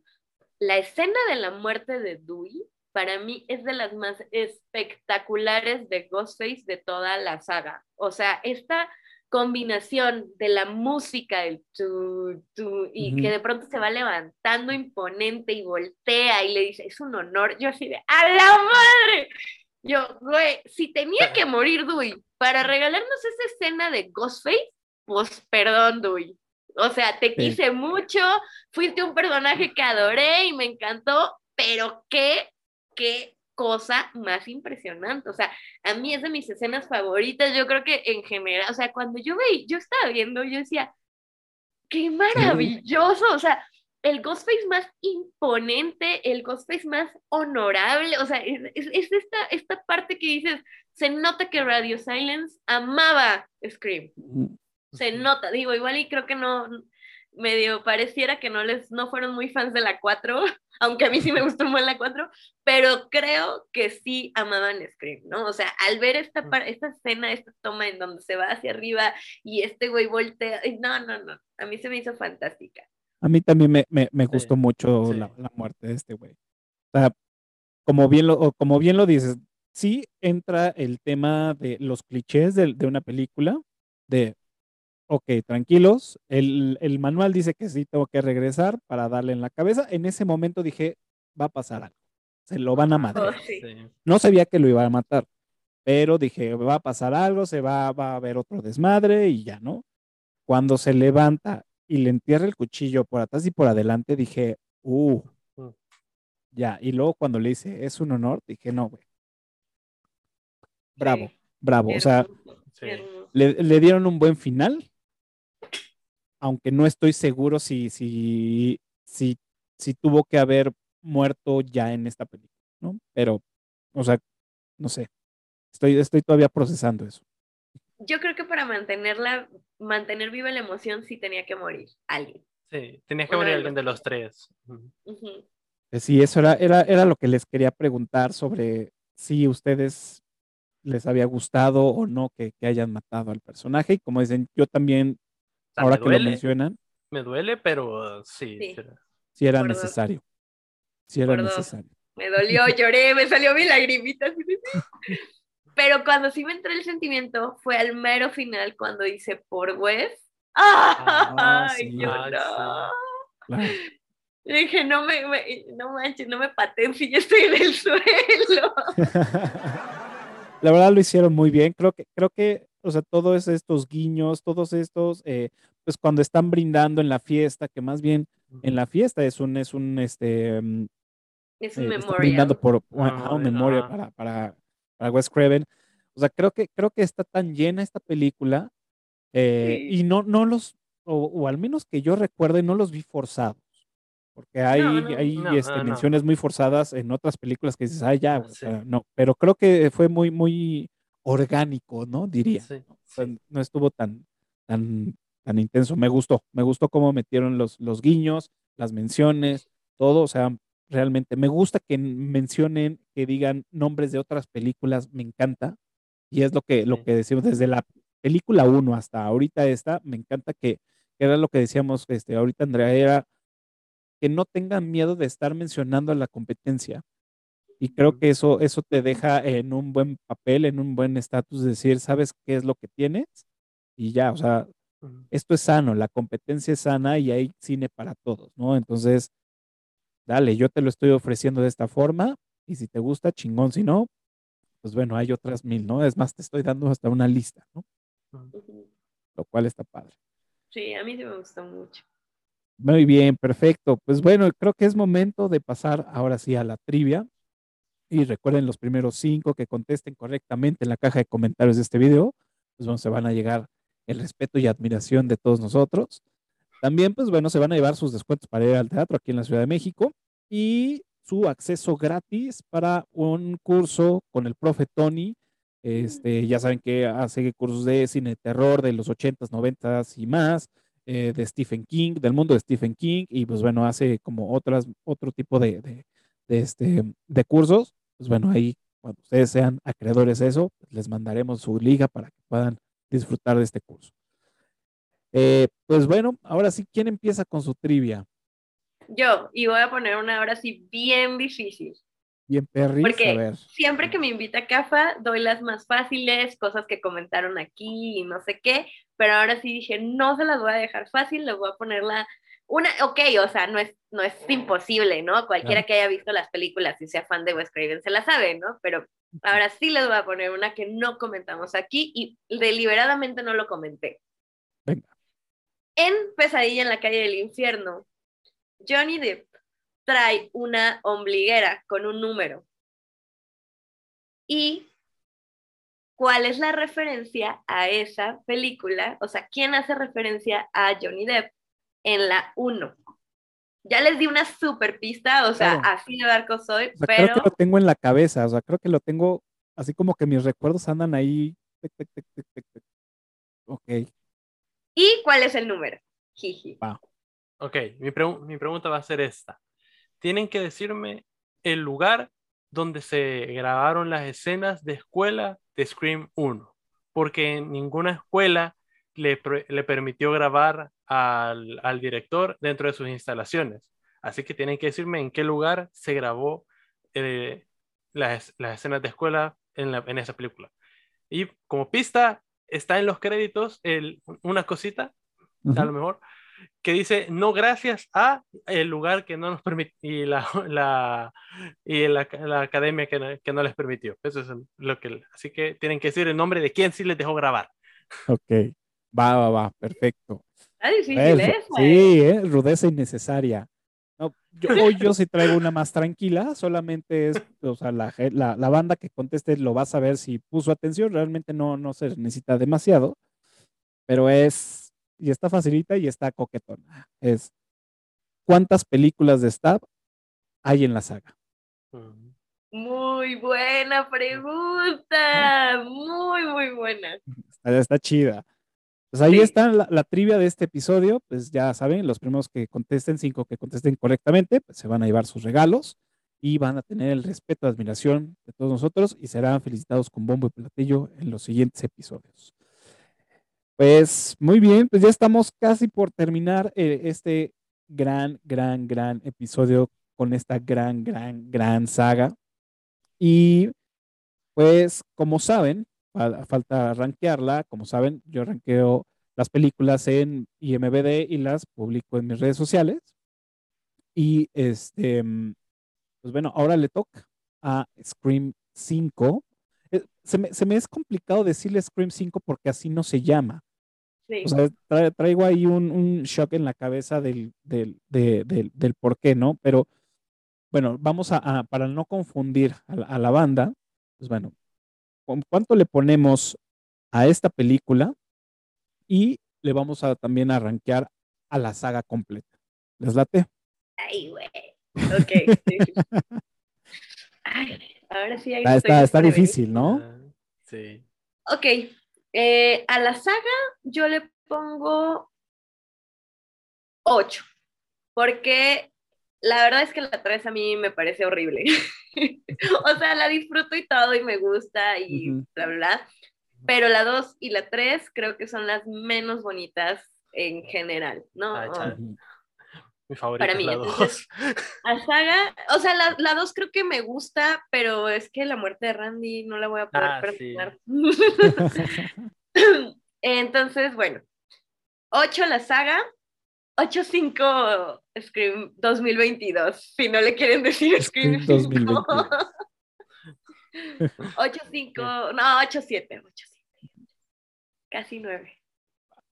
que, híjole, o sea, es que no sé, digo, digo, antes, antes de, de- de seguir con el, con el ranking de, de- de Beto, es, me, me, me, me cuesta trabajo porque no sé para la banda puritana decir, no, no, güey, no es la 5. O sea, se llama Scream, ¿no? Y ya, ah, ok, no se llama Scream 5, ¿no? Por eso las otras sí tienen Scream 2, Scream 3 y Scream Ujú, 4, o sea, pero esta no. Entonces, ¿Y cómo La identificas de la del 96? O sea, Ajá, entonces quiero ser como correcto con, con todos y trato de, de- entonces no sé cómo, cómo llamarle, si 5, yo creo que, o da 2022 o no sé, pero Sí. bueno, es un, El mismo problema que tuvo Halloween. Ajá. Es lo que iba a decir, si ya hay Halloween H20, pues que no hay Scream 20 2022, por favor. Muy bien, Beto, ahora tú, ¿en cuánto, cuánto ranqueas? A ver. Yo creo que a la saga le doy un, un 8.5 a la saga en concreto. Pero yo sí pondría un 7.7 u 8 por ahí al Scream 2022. Y yo lo guardaría como mi tercera favorita entre las todas de la saga. Bien, Coincido, también es mi tercera favorita. yo a la saga le pongo 7, precisamente también por la 2 y la 3, que también fueron como de las que menos me gustaron, le doy su 7. Y a esta le voy a dar su 8, un sólido 8, creo que, que- que sí. Eh, hay un personaje que siempre me ha cagado, siempre me ha cagado, y en esta película me cagó más. Y es esta, ¿cómo se llama? El personaje de, de, de Gale. Ah, Courtney Cox. Ajá. Nunca me ha gustado ese personaje. Nunca, nunca, nunca. Pero es muy bueno porque hace que, me cague. ¿no? Entonces lo hace Ajá. muy bien que, Cumple su cometido. ajá, De hecho, Eh. puedo, puedo- puedo agregar, digo, ya sé que terminamos con los datos curiosos, pero no, no, no, adelante. Courtney Cox peleó por ese papel porque ella quería que la Ah, sí. de- de- quería demostrar que podía ser una bitch con todas las palabras y todas las letras de Ujú. bitch. Porque le Y- habían rechazado por el papel de Friends. Por Exactamente. estar, por estar ligada a Mónica, no la querían en la saga. Exacto, exacto. Y Ah, ella peleó, peleó, peleó en serio por ese papel porque ella sabía que podía ser una bitch, bitch. Claro. Y sí. Y sí, la, la verdad es que sí, digo, lo, lo hizo muy bien, o sea, realmente no, no, no hay queja por ahí, pero sí, sí, la neta es como de los personajes que más me cagan. sí Y que de incluso también ella se burla, ¿no? Hace, hace su, su burla cuando está platicando y dice que no se quiere volver a, o sea, no quiere tener un flequito, ¿no? Como en la 3 que, que todo el mundo dijo, güey, ¿qué pedo con su fleco todo culero? y en esta pues hace, hace su referencia, decir, no, o sea, no, no Sí. quiero tener este eh, otro fleco o algo así, no, no recuerdo muy bien. Sí, sí, hace un comentario referente a su fleco. Pues perfecto. eh, ahora sí, ya terminamos y pues nos queda la recomendación de esta semana y nos gustaría que nos platiquen qué están viendo, qué nos recomiendan, en qué plataforma, o si está en el cine, o de plano que digan, ¿sabes qué? Ahórrensela, no la vean. Eh, yo. Es complicado. A mí no me gusta decir ahórrensela, no la vean, a menos de que sea terrible. Eh, vi The Medium, me invitaron a la, a la, a la premier. Y miren, o sea, de corazón les digo, nunca en la vida se dejen llevar por ningún hype. O sea, si escuchaban que Scream iba a La ser coreana. muy- eh, el tailandés. Tailandés. Ah, perdón. Ajá. Perdón a este, todos los sea, coreanos que nos vean. Scream decía, Scream 5 había un hype y empezaron a decir así de, güey, está bien buena, no sé qué, no sé cuánto. Yo jamás me dejé llevar, o sea, sí tenía expectativas altas por la, porque los directores, bla, bla, bla, ¿no? Pero no era por los titulares, nunca crean en los titulares, por favor. Y The Medium tiene cosas muy buenas, pero tiene un gran defecto, que es que intenta ser como todas las demás películas de Font Y ahí se cae la película. O sea, si les dan ganas de verla, véanla. Creo que van a encontrar elementos interesantes. Y también, pues, para que no se dejen cuentear por cualquiera, ¿no? O sea, yo, hablando de que cualquiera soy yo. Entonces, eh, si les dan ganas de verla, véanla, pero a mí no me cumplió las expectativas. Ya. Yo, yo, o sea, yo la verdad tengo muchas ganas de verla, pero por el director, por las, por lo que ha, ha trabajado, que digo, Gran, gran esto debe estar muy cabrón. Pero gran bueno, director. Vela, bueno, vela. veamos. Ujú. Sí, no, o sea, yo lo, lo menciono para que vayan conscientes, no tanto para que me hagan caso. Claro, Ok. ok. Perfecto. ¿Alguna otra recomendación que tengas por ahí? Empecé a ver, este, mm, todos Yo estamos- también. ah, ah, ¿Sí? Sí, sí, vi en tus historias que, que la pusiste. O sea, hijo, Sí, este, y, y digo, voy en el tercer capítulo, la verdad es que mm, ayer la quería seguir, pero me entró una duda de algo y me quedé investigando y literal me quedé dormida con el celular, entonces ya no le seguí, pero hasta ahora, digo, igual y no es la gran serie, ¿Qué pero me ha entretenido muchísimo, o sea, estoy así de, ¡ala, ala, ala! Entonces, estoy emocionada, estoy entusiasmada de avanzar. Y ¿Cuál al era? menos, ah, Todos ah, estamos muertos. Corta- ah, estamos ta- muertos. ah, eh, ya. Sí, perdón, perdón, no, ya no lo dije, ¿verdad? Eh, eh, y bueno, sí me está emocionando. No la he acabado, no me quiero aventurar, pero sí me está emocionando bastante. Ah, ok. perfecto. Tú, Beto, ¿qué nos recomiendas para ver esta semana? Otra vez, un dato curioso que nadie preguntó y que no le servirá de nada. Mi madre iba a empezar a ver esa, esa- esa serie, pero mi madre y mi hermana llegó a la sala y le dijo, ¿por qué la vas a ver si vos odias todo lo que tenga que ver con sobrenatural o fantasía? Pero si esto no es sobrenatural, ahí di, eh, di- mamá, mamá, al final de la segunda línea dice que, que, es- que- que es de, de lo que trata. Ah, chi, yo pensé que nada más no se moría.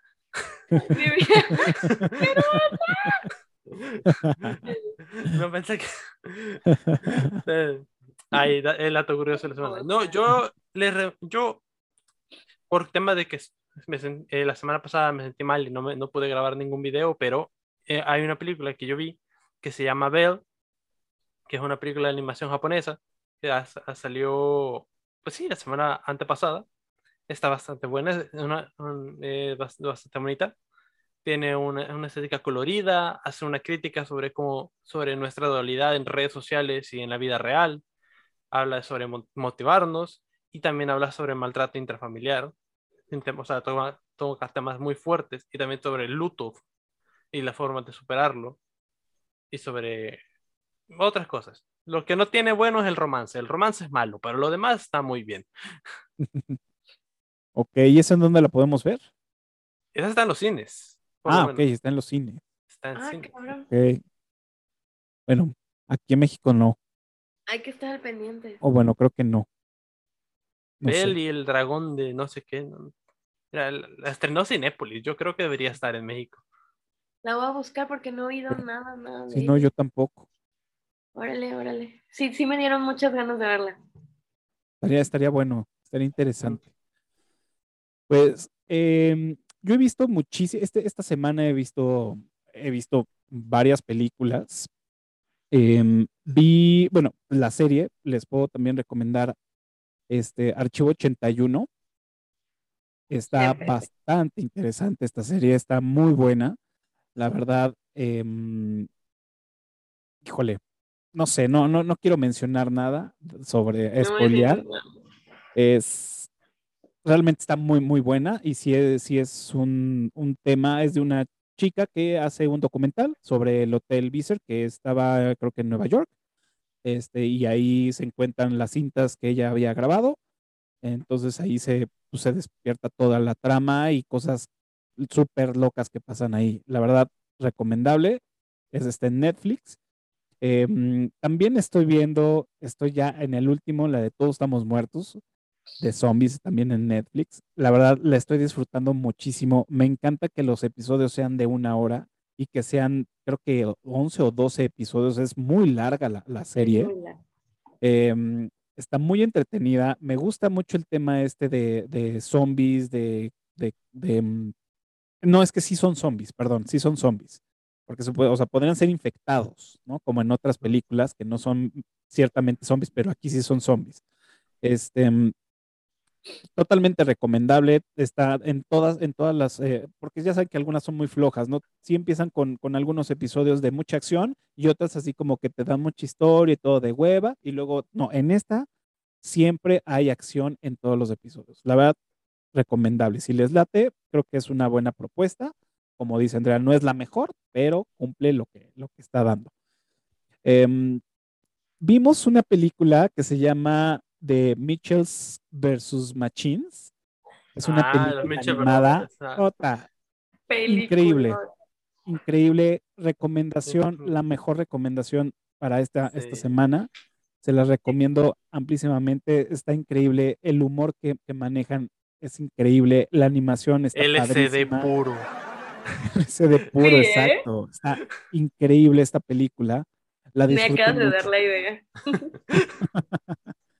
la disfruté muchísimo, ¿no? Y entre, bueno, muchísimas otras que hemos visto, pero la verdad, estas tres se las dejo. eh, creo que vale totalmente la pena. Pues Qué ahora sí, buena recomendación. Qué buena recomendación, la neta. Sí. La acabo de ver por- porque, o sea, yo ya la había visto y me encantó, pero nadie la había visto. Entonces, el otro día estaba platicando con mi hermano y le di, le estaba hablando justamente de Encanto y de esta película de los Mitchells versus las máquinas. Y le dije, oye, ¿y no las, me dice, es que no he visto ninguna de las dos. Y yo, ¿cómo que no has visto esta película? Le digo, de Encanto, no te pierdes de nada, X, bla, bla, bla. Pero tienes que verla. Y nos pusimos a verla y yo estaba, pero botada de la risa. Y era la segunda vez que la veía. Y yo, no, me encanta. buenérrima, Muy- está. Neta, muy buena. Sí. Te ríes, cabrón. O sea, todo, todo, la verdad está muy bien hecha. Muy, muy, muy bien. Muy bien hecha. Pues muy bien, ahora sí ya llegamos al final del episodio. Este, muchas gracias por haber este, venido a acudir al llamado. Em, y pues bueno, recuerden que nos pueden seguir en todas las redes sociales como Electritus del Cine. En- también pueden escuchar este episodio y cualquier otro en su plataforma favorita de podcast, iTunes, Spotify. Y también pues donde inició todo esto, aquí en YouTube. Y si ya llegaron a este momento, pues háganos el paro y suscríbanse denle pulgar arriba y piquen en la campanita que de verdad nos ayuda muchísimo para seguir y que el algoritmo de, de- de YouTube nos ponga por ahí en, en mejores posiciones. Y pues ya, ahora sí que llegó el tiempo, sí, ya es todo lo que tengo por acá. Ha llegado el tiempo de que ustedes se despidan. Si quieren mencionar algún proyecto, este, lo que quieran, un comercial, este es el momento. Eh, pues nada, Cafa, Beto, muchísimas gracias por tenerme aquí. Eh, siempre me emociona y siempre es un deleite estar con, con eructitos del cine.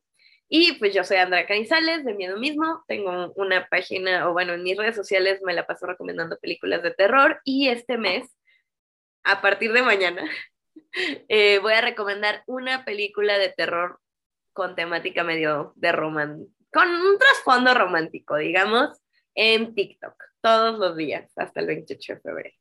Entonces, por si quieren pasarse por ahí, en todos lados me encuentran como arroba miedo mismo.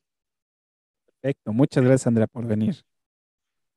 Ok, yo soy Beto Navarro, me pueden encontrar como Beto Navarro en YouTube y como Beto Navarro X, ya sea en Instagram o en Twitter, que es donde más activo paso. Me la paso hablando de, de cualquier meme que yo me encuentre, de cualquier cosa interesante, de discutir sobre el cine. Y en YouTube, las reseñas de las películas que voy viendo que se van estrenando, ahí las estoy intentando poner lo más rápido posible. Y siempre estoy abierto al diálogo y a la discusión para saber qué le gusta y qué no. Así que si se pueden pasar y suscribir, me ayudarían un montón.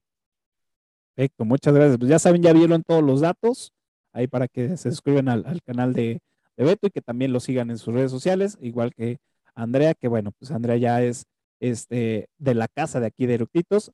Y pues bueno, Beto, que fue su primer este, episodio con nosotros, esperamos que no sea el último. Y pues bueno, ya saben, ya saben todas las redes sociales. Y recuerden que todos los jueves 12 el día nuevo episodio. Eh, la próxima semana nos toca, nos vamos al lado, pues no tan opuesto, pero sí algo, algo diferente. Nos toca el género de películas románticas. Y según la votación que hicimos en Telegram y, en Twitter y en, y en Instagram, en todas partes, este, ganó como perder un hombre en 10 días. Ah. Así que buena buena la próxima semana tendremos este episodio no se lo pierdan, vayan a verla para que platiquen y la disfruten también con nosotros. Pues ya estamos, Andrea, Beto, muchas gracias y recuerden, nos vemos el próximo jueves a las 12 del día. Cuídense mucho. Gracias. Bye.